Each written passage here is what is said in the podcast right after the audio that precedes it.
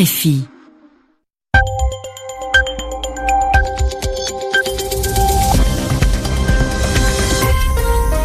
Merci d'écouter RFI. Il est 22h ici à Paris, 20h en temps universel, l'heure de votre journal en français facile. Aurélien Devernois. Et à mes côtés ce soir, Zéphirin Quadio. Bonsoir Zéphirin. Bonsoir Aurélien, bonsoir à tous.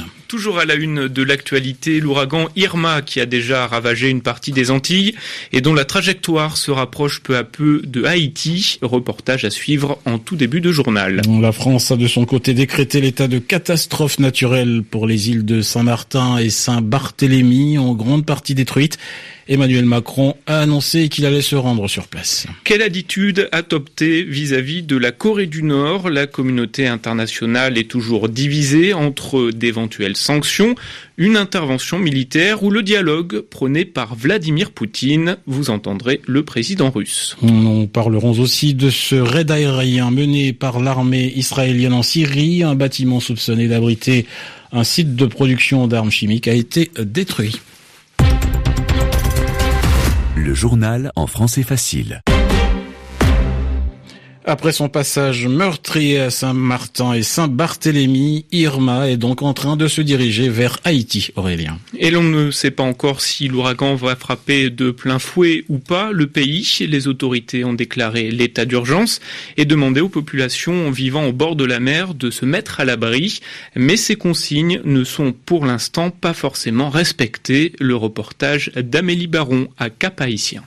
Les gradins du gymnasium du Cap-Haïtien sont déserts. Plus de 5000 personnes peuvent se réfugier dans le lieu, mais alors que la pluie a commencé à tomber sur la ville, les scouts haïtiens chargés de l'accueil des familles sont désœuvrés. Erna Michel fait partie des rares à avoir fait preuve de prudence. Elle se dit prête à passer une journée ou deux sur place avec ses six enfants. J'ai pris la main de ma plus jeune fille et je leur ai dit à tous, déplaçons-nous avant que l'eau vienne nous envahir. J'ai verrouillé la porte avec des cadenas et je suis partie. Même si des voleurs viennent tout prendre, ce n'est pas important. On sauve nos vies. On est allongé sur du ciment froid, c'est notre seul problème. Même si on va avoir faim, on va vivre plutôt que de trouver une horrible mort dans l'eau, que la rivière déborde et nous emporte avec elle. Ceux qui sont bornés et refusent d'évacuer, c'est leur problème. Moi, j'ai fait mon choix. Et ceux qui sont bornés vivent dans les zones à risque en bord de mer, le long de la rivière. Les riverains pouvaient constater par eux-mêmes la montée du niveau des eaux alors même que les pluies étaient encore limitées. Mais la grande majorité disait encore attendre d'éventuellement partir de chez eux, contre donc toutes les consignes des autorités. Amélie Baron, Cap-Haïtien, RFI. Irma qui, avant de prendre la direction de Haïti, mais aussi de Cuba et de la République euh, dominicaine, est passée tout près de l'île de Porto Rico. Et si, contrairement à Saint-Martin et Saint-Barthélemy, nous allons en parler, le cœur de l'ouragan est resté à distance de cet État associé aux États-Unis, les dégâts sont malgré tout très importants. Trois personnes seraient mortes et les deux tiers de la population sont privés d'électricité. Le gouverneur de l'État, Ricardo Rossello, a tenu une première conférence de presse cet après-midi. Je vous propose de l'écouter. La situation reste encore dangereuse. Des avis d'inondation sont toujours en vigueur dans différentes zones de Porto Rico, particulièrement dans le sud-ouest et le sud de l'île où la pluie va continuer à tomber jusqu'à au moins samedi prochain. Comme je vous l'expliquais, notre principal objectif était de sauver des vies. Désormais, nous entrons dans la phase d'évaluation, puis celle de reconstruction. J'ai pu parler avec le président des États-Unis, Donald Trump, qui s'est une nouvelle fois engagé pour aider Porto Rico. Il m'a dit, et ce sont ses mots, nous vous soutenons. Le vice-président des États-Unis, Mike Pence, avec qui j'ai pu discuter, m'a également renouvelé cet engagement. J'ai aussi pu parler avec le secrétaire à la santé qui a décidé de déclarer l'état d'urgence en matière de santé publique. Et par prudence, les écoles de Porto Rico vont fermer, vont rester fermées jusqu'à lundi. Le Premier ministre français Édouard Philippe a de son côté dressé un premier bilan du passage d'Irma sur les Antilles françaises. Un bilan plutôt terrible, Aurélien. Les îles de Saint-Martin et de Saint-Barthélemy seraient en effet détruites à près de 90%. Les images diffusées aujourd'hui sont impressionnantes. Les deux îles semblent avoir été bombardées.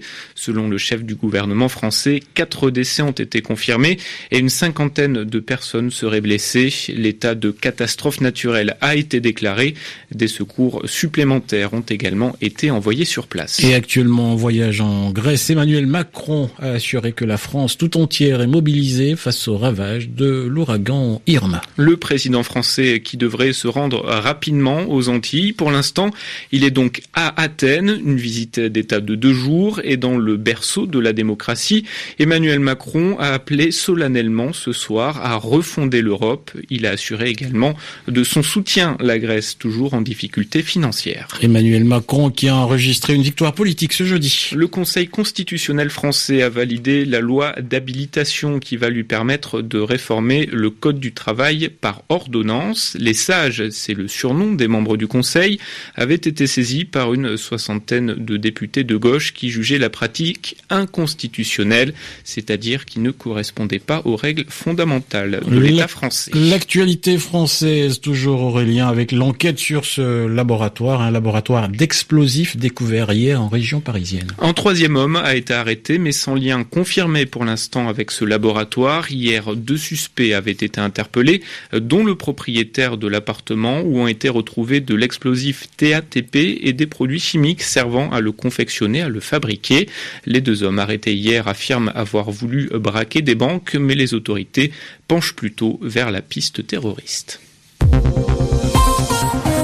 Il est 22h06. Ici, à Paris, à l'écoute de RFI, nous parlons de Donald Trump à présent. Le président américain a de nouveau évoqué la question de la Corée du Nord ce soir. Et selon lui, l'option militaire contre Pyongyang n'est pas inéluctable, c'est-à-dire qu'elle ne va pas forcément arriver, mais c'est quelque chose qui peut se produire, a continué Donald Trump. La communauté internationale est pour l'instant majoritairement hostile à cette option. Le Japon et la Corée du Sud préfèrent par exemple de nouvelles sanctions. C'est ce que leurs dirigeants ont demandé au Conseil de sécurité des Nations Unies, mais aussi à Vladimir Poutine. Mais le président russe reste sur ses positions. Il faut dialoguer avec Pyongyang pour sortir de la crise et surtout éviter l'escalade militaire. Tout ce qui se passe actuellement, bien entendu, c'est une provocation de la part de la Corée du Nord. C'est tout à fait évident. Ils cherchent à provoquer. Mais s'ils font cela, croyez-moi, ce n'est pas parce qu'ils sont stupides. C'est parce qu'ils s'attendent à une certaine réaction de leurs interlocuteurs. Et ils arrivent à leur fin. Alors, pourquoi jouer leur jeu? Il n'y aura pas d'autre solution à ce problème qu'une solution diplomatique. Il faut convaincre la Corée du Nord que c'est la meilleure solution pour elle et l'engager dans une coopération régionale. La Russie a des propositions concrètes pour cela. Par exemple, le chemin de fer qui reliera le transsibérien à la Corée du Sud en passant par la Corée du Nord. Il y a les infrastructures, les ports. Nous avons de quoi proposer. Nous avons des projets sur lesquels travailler. Et il est contre-productif, à mon avis, d'ajouter à cette hystérie militaire. Cela n'aboutira à rien.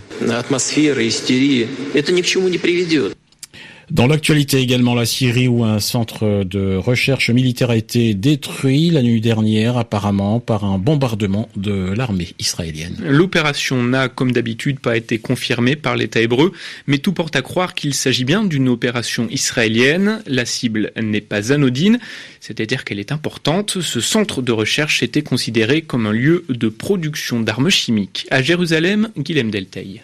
L'aviation israélienne a déjà mené des dizaines de raids en Syrie, mais cette frappe-là, si elle émane bien d'elle, ne serait pas une opération de routine.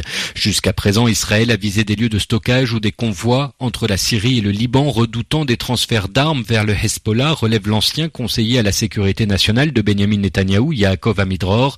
Cette fois-ci, c'est un lieu de production qui a été visé, un centre qui développe entre autres choses des missiles de précision, affirme sur Twitter l'ancien chef du renseignement militaire, Amos Yadlin entre autres choses, car ce site est aussi, aux yeux des Israéliens et des Américains, un centre de production d'armes chimiques. Cette opération intervient alors que le chef du Hezbollah, ennemi du gouvernement israélien, a révélé la semaine dernière s'être rendu récemment à Damas.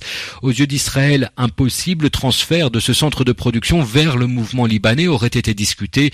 En frappant cette infrastructure, l'armée israélienne enverrait ainsi un message clair, un renforcement de l'armement du Hezbollah est pour elle une ligne rouge, une ligne quelle? Contrairement aux Occidentaux, entend bien faire respecter. Guillaume Beltay, Jérusalem, RFI. Du tennis, ce sont les demi-finales dames de l'US Open cette nuit, demi-finale 100% américaine puisque Venus Williams affrontera Sloane Stephens et Coco Van Weg sera opposée à Madison Keys. 22h10 à Paris, 20h10 en temps universel. Fin de ce journal en français facile. Merci à vous Zéphirin Quadio. Merci Aurélien.